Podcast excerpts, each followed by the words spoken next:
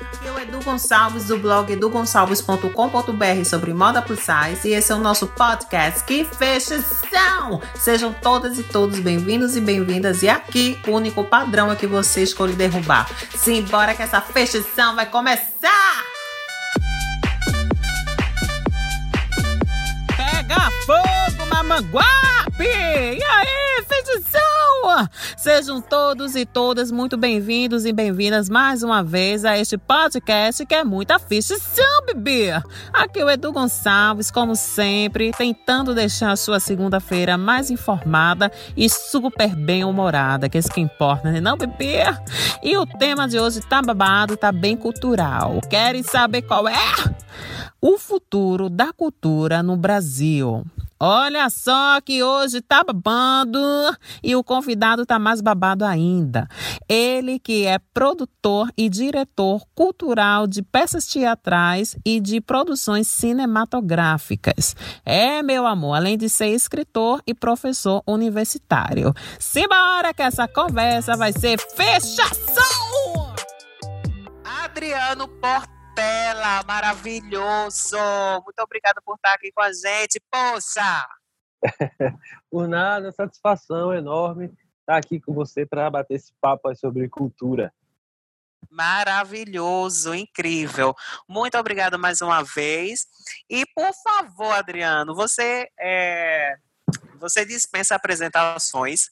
Você é um cara maravilhoso, principalmente aqui para a cultura do nosso estado e do Brasil, né? Por que não? Mas, por favor, se apresente. Tá, agradeço a generosidade das suas palavras. É, eu sou um trabalhador da nossa cultura, de fato, né? Fico lutando aí arduamente para que as coisas possam acontecer. Atualmente eu trabalho como diretor de cinema, estreio o longa Recife Assombrado há pouco nos, nos cinemas aqui de Pernambuco, do Nordeste.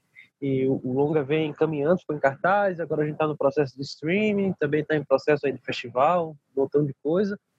É, sou professor também, sou professor da Faculdade Fama, sou professor da Católica e também de uma escola de arte que eu montei aqui na periferia, a Cobogó das Artes, que é um projeto artístico social instalado na periferia e para a periferia para trazer a arte, levar a arte para aquelas pessoas, para todas as pessoas e vou lutando aí com, com a arte, com a literatura. Tem alguns livros, alguns ensaios, alguns artigos, um romance, enfim, a gente vai, vai fazendo o que pode. Perfeito. Apenas isto. Apenas um dos grandes produtores é, culturais aqui, né? Cinematográficos, enfim. É, Adriano, vamos começar com a pergunta que vai ser que é, na verdade, uma pergunta base para o nosso, a nossa conversa de hoje, né? É, muita gente ainda se pega perguntando o que é, o que é, né? Mas é, é algo que a gente deveria mesmo que está um pouco que está uh, intrínseco na gente, principalmente as pessoas aqui do nosso estado que a gente vivencia. Pernambuco é um estado bastante cultural, né? O Brasil é um país multicultural. E o que é cultura? Tá, vamos lá. Cultura é algo que nos toca, é algo que nos proporciona é, é, é uma abertura mental, né, sentimental, emocional, para que a gente possa trabalhar, usufruir, produzir, ser levado a um momento catártico, né? Cultura é muito mais do que se acredita, do que se estabelece aqui no Brasil, em termos de governo federal, teorias e tudo mais cultura é uma amplidão e uma amplitude que se as pessoas bem soubessem, bem entendessem, várias sabem, entendem, mas ainda somos poucos para lutar em prol disso, ela estaria sendo super, mega, ultra valorizada né, em nosso país, nosso município, nosso estado, nosso bairro, em qualquer lugar que a gente faz, que a gente vá. É, a cultura é aquilo que nos faz bem. Perfeito. Falando sobre valorização, o que sustenta a cultura no Brasil atualmente? Eu acho que é a garra do próprio produtor. É a garra daquele que gosta e sabe que não pode viver sem fazer cultura. A gente está num momento de crise, né? Não estou me referindo à pandemia, que é outra crise, estou me referindo à crise governamental na área da cultura né, já há um tempo, então a gente vem nessa crise e a gente não para de produzir. Por exemplo, a gente está sem edital, a gente está sem financiamento, a gente está sem nada, mas é, ano passado, por exemplo, com os meus alunos de teatro da Cobogó das Artes, a gente lançou é, quatro espetáculos, um deles um musical da família Adams, que a gente produziu aqui pela Cobogó das Artes. Lancei o um longa-metragem, muitos dos meus alunos participaram com figuração, com vozes, com efeitos especiais, tudo dentro do processo do longa-metragem. Então, acho que é a vontade é de participar. Porque no momento aqui, aqui em Pernambuco, a gente ainda tem, por meio de muita garra dos produtores culturais aqui, o edital de financiamento é, do Funcultura. Né? A gente tem um problema, teve um problema com o Funcultura teve um problema com o governo federal. É, na verdade, o governo federal teve um problema com o Funcultura, que cortou a, a lei de incentivo, a parte da Ancine, e o edital quase fechava, mas assim, tivemos várias reuniões, vários produtores com garra que fomentaram isso daí não fechou. E a gente continua tendo Funcultura, é uma verba mais reduzida para se trabalhar em teatro, em cinema, em literatura, mas ainda tem. A nível federal, a gente está sem edital.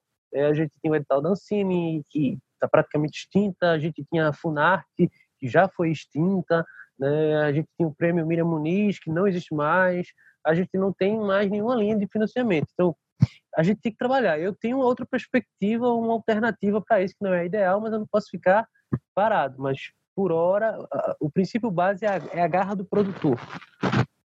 Entendi, perfeito. Que na verdade é uma base, né? Vem a base social, que é, vem a participação das pessoas, né? Da população em si, e depois é, com esse gancho vem os produtores que se devem sentir, é, como que eu posso dizer, incentivados, né? A produzir mais, porque é, se há produção para o povo, né? Então realmente se torna um ciclo. O que diferencia a cultura da arte? Eu acho que a cultura, a cultura ela tá e ela vem de um povo como um todo. É, agora a gente trabalhar a arte dentro, dessa cultura é que é um pouco diferente, porque nem todo mundo aceita né, pegar essa coisa catártica e fazer essa coisa catártica funcionar, né, para essa catarse ficar em círculos, como, como se numa espiral né, o processo fosse se prolongando e atingindo outras pessoas e fazendo com que as pessoas se interessem. À medida que eu apresento, eu te apresento um autor, por exemplo, da literatura, um escritor nosso, pernambucano, que você vai, que se agrada, que se encanta, você tem aquele momento catártico com o escritor, você passa a ler aquele escritor e você já apresenta uma outra pessoa e que apresenta outra pessoa que cai na mão de um cineasta, por exemplo, que faz um curta daquele conto do escritor, aí tem um outro que faz um vídeo poema daquele trabalho e a coisa vai é, é, é, se prolongando como se num palimpsesto, um grande palimpsesto né, artístico. Então a cultura, o, o povo tem uma cultura, basta saber trabalhar especificamente esses pontos de arte de cada cultura do seu povo. Perfeito. Tocando nesse assunto sobre trabalho, se dar para viver de cultura no Brasil hoje em dia, Adriano? É bem delicada a pergunta, a resposta e a situação. A pergunta porque gostaríamos de responder positivamente, né? Sim, dá para se viver de cultura, de arte. O artista consegue sobreviver no Brasil hoje de arte. Delicada, delicada por isso, porque a pergunta não é, a resposta não é essa que eu dei. A resposta é, infelizmente, não dá para a gente viver de arte, de cultura no Brasil, né? Hoje, é, a gente o artista precisa é, de uma sustentação, não só numa pandemia, que ele precisa de um incentivo, de, de uma verba para que ele possa trabalhar, para que ele não possa morrer de fome, mas assim, se ele é um artista, ele precisa desse incentivo, dessa verba, desse apoio o ano todo, para que ele possa produzir o ano todo. O médico trabalha o ano todo, né? o engenheiro trabalha o ano todo, o pedreiro o ano todo, o professor o ano todo. Então, o artista ele precisa produzir o ano todo. E essa arte gera um lucro, essa arte vai para o turismo, essa arte vai para outros sistemas que geram um, resultado positivo para o Brasil enquanto economia, que traz pessoas para o Brasil, que faz o, fluxo girar financeiramente. Então, a gente ainda não vive, infelizmente, de cultura o tempo todo. A gente tem a vontade, a gente tem aquela vontade hollywoodiana de fazer as coisas, mas a gente vive. É, é, o artista hoje, por exemplo, se você, Eduardo, quer ser um, escritor quer trabalhar afim com sua literatura, né, você teria que fazer um tempo dedicado para isso, que não é só sentar e escrever. Você precisa do seu tempo de você ler, você precisa do tempo de você maturar aquela leitura, você precisa de um tempo para você viajar, para você conhecer outras culturas, para você conhecer outros locais, absorver coisas e trazer para sua experiência da escrita. Você não tem esse tempo. No máximo você tem de noite, quando você chega do trabalho, da empresa, da aula, alguma coisa, uns, umas duas horinhas ali para começar a escrever o seu texto. Daqui a pouco você está morto e cansado por causa do dia, aquilo não foi produtivo. Né? Então, o trabalho do artista muitas vezes fica para o segundo plano. Eu hoje trabalho muito com arte, trabalho, mas assim, não é 100% minha renda da arte, porque eu ainda dou aula, né? Por mais que houvesse minhas disciplinas para o máximo para a parte artística, eu ainda dou aula e faço algumas outras coisas. Porém, diferente de mim, outras pessoas não têm esse tempo maior dedicado à arte do que eu, eu tenho a, hoje a liberdade de dedicar. Perfeito. Tá falando sobre essa questão de esforço pessoal e coletivo. E principalmente, né, falando sobre essa questão do aspecto Brasil, do aspecto nacional em relação à cultura, o que se é investido hoje em dia na cultura no país atualmente é suficiente? Não, o investimento é muito pouco, o investimento é muito baixo, o investimento é quase irrisório e é um investimento que, se a gente respeitasse pelo menos o, o pouco que se era para ter, a gente não está nem no pouco, o país teria um sistema de lucro, de retorno muito maior do que se imagina. Né? A gente teve essa polêmica enorme aí com a Lei Rouanet. A gente tem polêmicas o tempo todo. Toda vez que tem uma crise no país, o Ministério da Cultura é o primeiro que, que dança. Né? Então, quando o, presidente, o atual presidente assumiu, o que é que dançou primeiro? O Ministério da Cultura. Já significa já um reflexo, um sinônimo de crise do país. Porque se você corta a cultura, e a cultura faz parte da educação. Você corta a cultura e corta a educação, você tem um país mal educado e sem cultura. Para quando na vida esse país vai se tornar um país de primeiro mundo, sem educação e sem cultura? Dinheiro há, dinheiro tem como se investir, mas não há o principal que há duas coisas. Uma é o entendimento da importância da cultura, que é fundamental, e a vontade de se investir em cultura.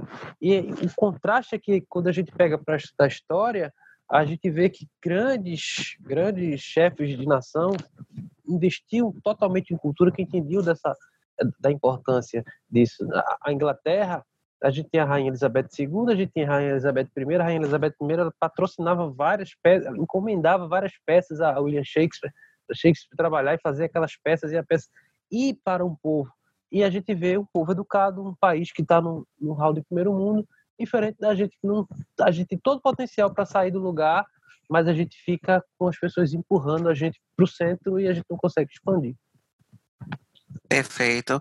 Aí que vem uma, uma pergunta até é, que você meio que já respondeu, mas aí que serve como complemento. O que falta nas políticas culturais? o que falta nessas políticas culturais é, primeiro, alguém que assuma com entendimento de política cultural. Eu não posso estar, eu até posso ser o presidente do país e ser o governador do estado e não entender muito de cultura, entender a teoria da cultura, mas preciso entender que a cultura ela é importante dentro do meu governo. Então eu vou trazer pessoas, gestores é, competentes dentro do processo de entendimento da cultura, né, educadores, artistas que de fato são aí estão com a mão na massa, estão trabalhando, sabe o que é fazer um, um, sabe o que é participar de um edital, sabe o que é montar um espetáculo, sabe o que é fazer um, uma exposição de arte, sabe o que é produzir um filme, é gente que está com a mão na massa que possa gerir aquela coisa para que outros artistas tenham o mesmo mesmo know-how suficiente para produzir as suas obras também, né? Então falta essa visão direcionada para quem eu posso encomendar a minha parte de cultura para que ela possa ser bem gerida. Eu não posso ser coordenador de um curso de universidade e vou colocar um professor de tem uma disciplina de matemática, eu vou colocar um professor de português que não sabe nunca sabe nem para onde é que vai a matemática, vai ser um caos aquilo ali. Então eu preciso de uma visão, uma visão de gestão. Ou seja, falta mais responsabilidade para essa questão também da cultura, né, que é a chave da sociedade. A sociedade está apta em ser propulsora cultural? A sociedade como um todo ela poderia estar mais apta se um outro problema tivesse sido resolvido antes ou viesse sido resolvido paralelo ao problema da cultura, que é o problema da educação. Se eu tenho um povo mal educado, eu tenho um povo, me permita a palavra, que elege é, Bolsonaro como presidente.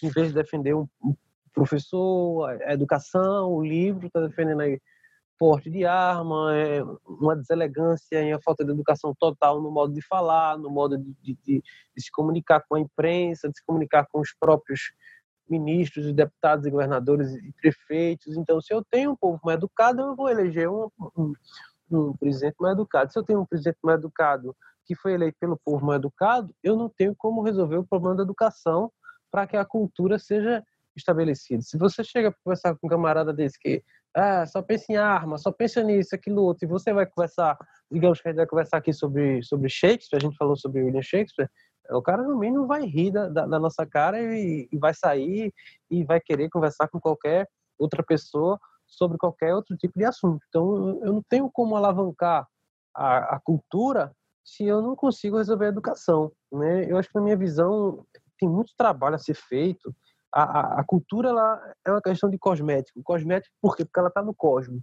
Né? Então, ela está em todo o cosmos. É, é, a gente buscar esse entendimento e colocar em prática. No, no plano de governo, a gente tem que colocar a educação para se trabalhar a educação para poder, paralelo, trabalhar com, com a cultura. Se eu não ajeito a educação, não tenho como ter cultura. Perfeito. A indústria cultural brasileira vem acompanhando a do mundo? Olha, em termos de alguns artistas, por exemplo, em termos de conhecimento, em termos de entendimento, estudo, é, é, vontade de fazer, eu acho que a gente acompanha, até acompanha. A gente não tem espaço, tem brecha. Vou lhe dar um exemplo, por exemplo. É, o Brasil, hoje, já há um tempo, com toda essa derrota que está acontecendo, né, com toda essa, é, essa falta de estrutura governamental para a educação e para a cultura, o Brasil é o terceiro país é, que melhor desenvolve musicais. Então, é, a gente tem os Estados Unidos com a Broadway, a gente tem a Inglaterra e, por incrível que pareça, a gente tem o Brasil em terceiro lugar. Então, o brasileiro sabe fazer, né? o brasileiro tem garra de fazer. Inclusive, você vai assistir um, se eu for assistir um musical em São Paulo e assistir um musical da Broadway, assim, tem musicais de São Paulo que não deixam a desejar aos musicais da Broadway. Eventualmente, eles têm mais dinheiro para fazer mais pirotecnia, mais parafernália mas em termos de garra do ator, em termos de vontade do ator de desenvolver, inclusive tem várias pessoas que falam que a gente tem até um, um jeito mais mais conquistador enquanto personagem, que a gente tem mais essa sensibilidade, né? Os americanos são mais mecânicos no sentido de eles estão ali fazendo o personagem, o personagem é uma indústria, a gente bota a alma naquele personagem, a gente tem o nosso diferencial, talvez por isso a gente esteja no terceiro lugar dos musicais. Então, se a gente é um país que não tem investimento na cultura, tem toda essa dificuldade com a educação, mesmo assim a gente consegue se destacar em terceiro lugar nos musicais, isso a, a termo mundial. Se a gente é um país que não tem investimento no cinema e a gente consegue daqui, só daqui de Pernambuco, mandar filmes para Cannes, né, se destacar no mundo afora, tem um diretor como Martin Scorsese falando de cineastas brasileiros, como ele já, como Scorsese já falou de, de Glauber Rocha e tudo mais, é, a gente tem potencial. Falta falta o governo, os nossos representantes entenderem isso, para deixar a gente podia ser um país muito mais visitado, como Paris, por conta da sua arte. Aqui poderia ser, porque temos artistas, temos material para fazer, mas não temos investimento nem reconhecimento. Que é a base de tudo, né? Investimento e principalmente reconhecimento, principalmente reconhecer né, a base da cultura do país. E daí o que vem, né, se adventa dessa questão do, né, do, do intercâmbio até de em artistas, né, que vão para produções, né? Você bem falou que o país ela ele possui uma, uma vasta e forte estrutura, né, para a produção de produções que se equivalem também a produções da Broadway. Então, assim, há muito, é, acontece muito esse intercâmbio de, de artistas aqui para lá e vice-versa, né, em algumas peças e tal. E daí a gente vê que a gente tem capacidade de competir com grandes espetáculos mundo afora. Desenvolver papéis culturais é criar novas estruturas na sociedade ou ela já deve estar intrínseca? Olha, quando a gente desenvolve a gente desenvolve qualquer tipo de papel cultural, seja ele de agente cultural, seja ele de produtor cultural, seja ele de artista, seja ele de diretor, seja ele de produtor, automaticamente a gente está inserindo na sociedade é, é, esse outro papel de formador. é, que acaba sendo um papel de educador também, é que as pessoas entendam o nosso reconhecimento como artista e a gente interfira na construção da sociedade. Eu vou lhe dar um exemplo. Eu construí, é, junto com a minha esposa, com meus pais e alguns amigos de infância, essas, eu estou falando essa que eu estou dentro da própria no, no, no, momento.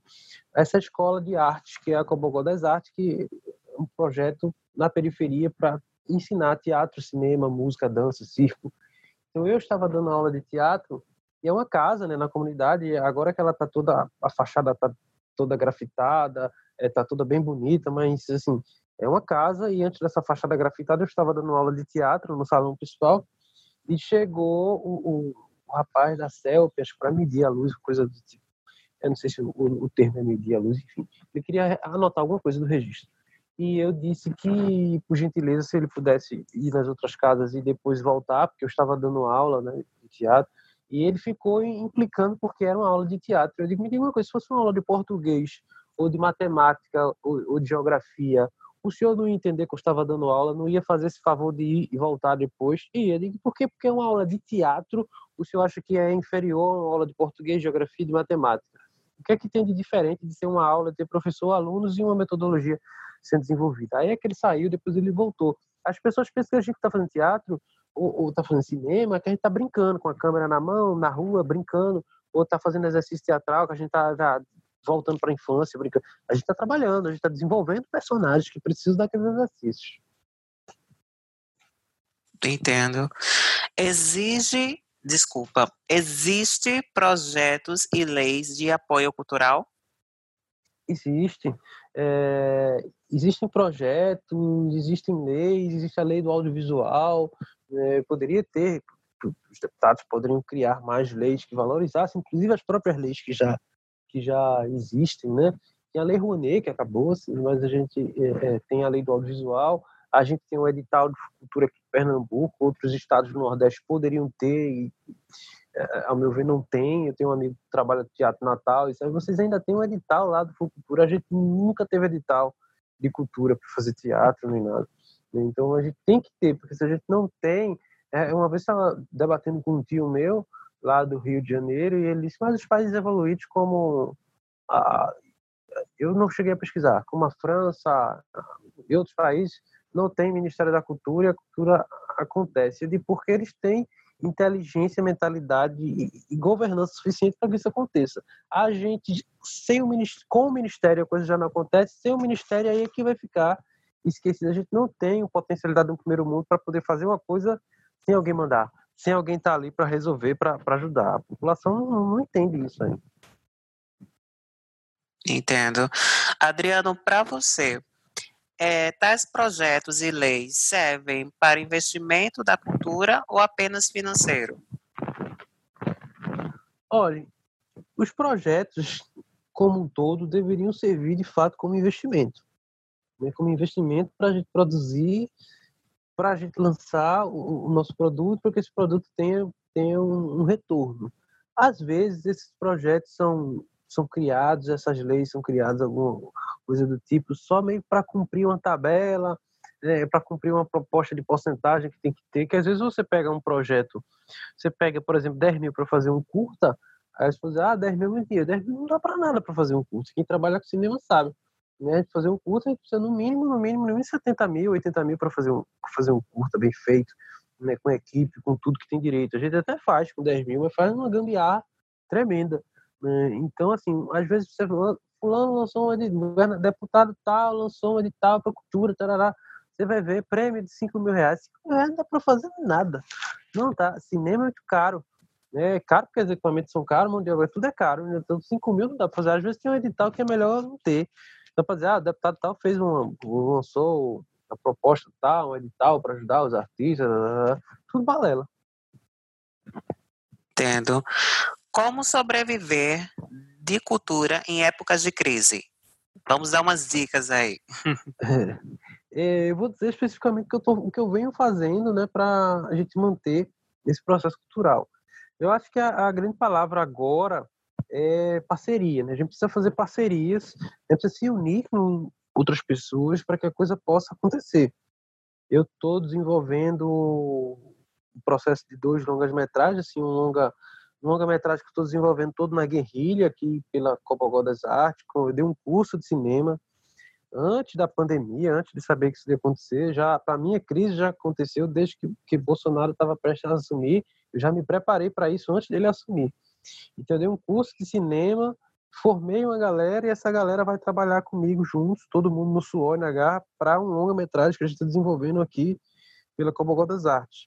Isso é um ponto. A gente está desenvolvendo, buscando parcerias para desenvolver o Recife Assombrado 2. Né? Então, talvez a gente, em vez de entrar só com a produção unicamente, a gente entre com a coprodução se junto com alguma produtora do Rio, de São Paulo, junte as forças, junto que cada um tenha e vá se trabalhando. Então, a ideia agora é a gente fazer contatos e parcerias para startar os projetos. Senão a gente vai ter que esperar né, a probabilidade de, de, de, mudar um governo, é ter que mudar o governo, mudar a estrutura, recomeçar. Então a gente não pode ter, a gente não pode perder quatro anos, dois anos, três anos. A gente precisa fazer a coisa andar. A gente já perdeu agora um ano por conta de uma outra crise, que é a crise da saúde, né, que é a crise da, da, da pandemia. Eu estava vendo um, um, um, meme na internet, uma live da, da, do coronavírus, que o coronavírus disse que amava o Brasil, porque o Brasil teve, é, teve o apoio do governo federal para ela se instalar aqui no Brasil, no país, né? né e é uma brincadeira que tem um certo fundamento aí e um punho de verdade, porque a gente não parece que está numa pandemia, né? Parece que está em qualquer outra coisa.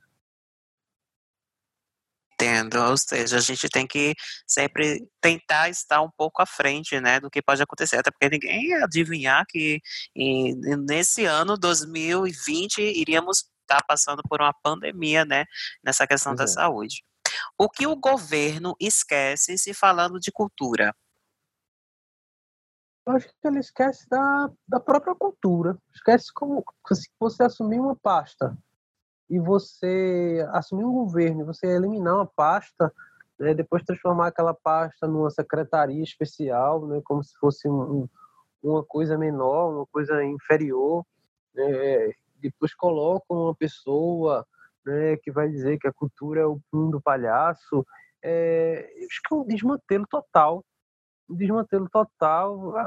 Eu sabia que assim que assumir, é primeiro de tudo, antes da eleição, antes da do presidente ganhar a eleição, eu me propus a ler os planos de governo de cada, cada candidato. E parece brincadeira, mas não é. Eu tenho esse plano salvo no computador. O plano de governo do, do, do então, à época, candidato Jair Bolsonaro, eu li e para tirar a dúvida, eu coloquei um Ctrl F para pesquisar e coloquei a palavra cultura. A palavra cultura aparece duas vezes. A segunda vez é dentro da palavra agricultura assim, parece, parece piada, mas não é, assim, é, é uma coisa bem séria, né? Então, eu já fiquei chocada, eu já eu senti que, que com a permissão da palavra que a merda ia cobrir, quando eu li aquele plano de governo. Eu já comecei a me preparar dali, porque eu estava vendo assim, a manifestação das pessoas, nessa né, história do novo, nessa né, história que voltando para o militar, para essas coisas, eu já vi que a coisa não ia dar certo a partir dali. A partir dali eu já comecei a me preparar para a crise que iria acontecer. Só não sabia que ainda tem mais essa crise por cima né, da, da saúde. Entendo. Aí vem a pergunta chave, né? Que é inclusive o tema da nossa conversa. Qual o futuro da cultura no Brasil? Eu acho que o futuro da cultura no Brasil é a garra do produtor de continuar trabalhando, de continuar é, insistindo e acreditando na, na potencialidade que a gente tem, porque se a gente desistir, é, a gente vai ser mais um em meio a esse, é, povo com, esses ouvidos tapados e os olhos e os olhos vendados. Eu acho que é, é uma crise braba que calhou de cair nas nossas mãos né, nessa sequência. Eu digo numa sequência de escala de tempo, né, daqui a, a anos e anos, meus, meus netos, bisnetos, né, se Deus quiser, vão ter outro patamar para trabalhar, se forem trabalhar com cultura, para trabalhar com cultura. Mas se estamos aqui e calhamos nessa situação, é porque uma missão a gente tem de enfrentar isso daí. Eu acho que o, o futuro da, da cultura no Brasil vai ser, até se resolver, vai ser essa briga entre produtores culturais e representantes. Só que a gente não pode ficar só na briga. A gente precisa produzir. Ah, mas a gente não tem dinheiro para produzir. Então vamos buscar outras estratégias para produzir. Parcerias, diálogos, é, é, empresas privadas, é, o, o, juntar o que eu tenho com o que o outro tem e a gente fazer um filme, juntar o que eu tenho com o que eu tenho, fazer uma peça, o que eu tenho, tenho fazer uma exposição e mostrar a, a, ao governo que a gente tá não tá para brincadeira, né? A gente tá para fazer coisa acontecer. Assim, eu, pelo menos, não penso em desistir e trabalhar com outra coisa. Eu, eu penso em enfrentar e brigar e ir para frente para que a coisa possa melhorar, chegar a esse ponto de, de, de, melhorar e voltar àqueles tempos que não foram muito distantes, que a gente tinha é, editais de cultura. Né? Já que a gente está falando abertamente, eu não estou me referindo a partido, eu não sou filiado a nenhum partido. Pelo contrário, me, sempre me pedem para me filiar e eu não me filio a nenhum partido. Mas, assim, a época do, do, do presidente Lula é, e também lá no começo da, da presidente Dilma, na metade para lá começou a desandar, a gente tinha editais da, da, do, da Ancine, a gente tinha editais da Funarte, a gente tinha prêmio Miriam Muniz, a gente tinha editais do Nordeste, a gente circulava com as peças, a gente circulava com os filmes, a gente tinha a maior produção de filmes aqui em Pernambuco, estava em ascendência, o, o cada ano aumentava, o próprio governador Eduardo Campos, à época, o governo sempre aumentava a verba do incentivo, então a gente viveu um tempo áureo na cultura. Da Universidade Federal, na minha sala, no mestrado, todo mundo tinha bolsa de estudo. É, hoje eu faço doutorado e, e, ninguém ninguém teve bolsa, né? Eu também não tive bolsa, assim, ninguém tem bolsa. Então a gente viveu uma época que não está muito longe, não está na Idade Média não, assim foram alguns anos atrás. A gente vai lutar para que esses anos voltem, independente de quem estiver no governo. Pode ser PT, pode ser PMDB, pode ser P... qualquer P desse aí. A gente quer que o negócio estabeleça. Perfeito. Adriano, muito obrigado por sua participação aqui, seu maravilhoso. eu que agradeço o espaço para falar. Às vezes a gente não quer, a gente não quer estar, tá, por exemplo, eu não quero estar tá falando no meu próprio Instagram ou, ou do nada assim, porque você é, evita várias polêmicas, mas assim, numa entrevista, num bate-papo, num canal que, que a pessoa quer ouvir a minha, a minha opinião, eu, quando a pessoa quer me escutar, eu gosto de falar. Se eu estar falando sozinho, eu prefiro evitar a fadiga, como diz Jaiminho do Chaves. Mas aqui, quando me chamam, eu sempre agradeço a oportunidade de poder expor meu raciocínio, meu pensamento. Sempre incrível escutar e ouvir pessoas né, que sabem do que fazem, sabem do que falam, né, e principalmente trabalham em pró, nesse caso, da cultura. Muito obrigado. Deixa aqui para a gente as suas redes sociais. Tá, vamos lá. É, anotar aí. O meu Instagram pessoal é Adriano Portela. É, do, tem dois A's no final, porque tinha o cara que chegou na minha frente. Arroba Adriano Portela. É, o da Cobogó das Artes que eu falei aqui na entrevista é arroba Cobogó das Artes. O da nossa produtora de cinema é arroba Portela Produções, né? Producões. E quem quiser saber mais do Recife Assombrado, do filme, que vai vir aí, um, se Deus quiser, um filme 2. A gente está desenvolvendo uma série também assombrada. É arroba Recife Assombrado. Então, aí, vários Instagrams aí para você escolher o que quer seguir. Se quiser seguir todos, melhor ainda. o filme vale super a pena, produção maravilhosa, super recomendo e já quero assistir o 2. Cheiro, Adri, brigadão! Outro beijão, obrigado. Poxa, botou pra quebrar, bebê. Gostaste? Eu amei super, muito feliz, muito massa, muito let's go, adorei essa conversa e tu também, fechação! E como sempre, não se esquece de me seguir no Instagram, eu sou Edu Gonçalves e no Twitter, I am Edu Gonçalves. Dá um clique lá no blog depois, www.edugonçalves.com.br. Beijo, minha filha e meu filho. Ótima segunda, ótima semana. Sei que eu gaguejei. Ótima semana, ótimo tudo. E é isso. E pode pra quebrar, viu, fechação? E até!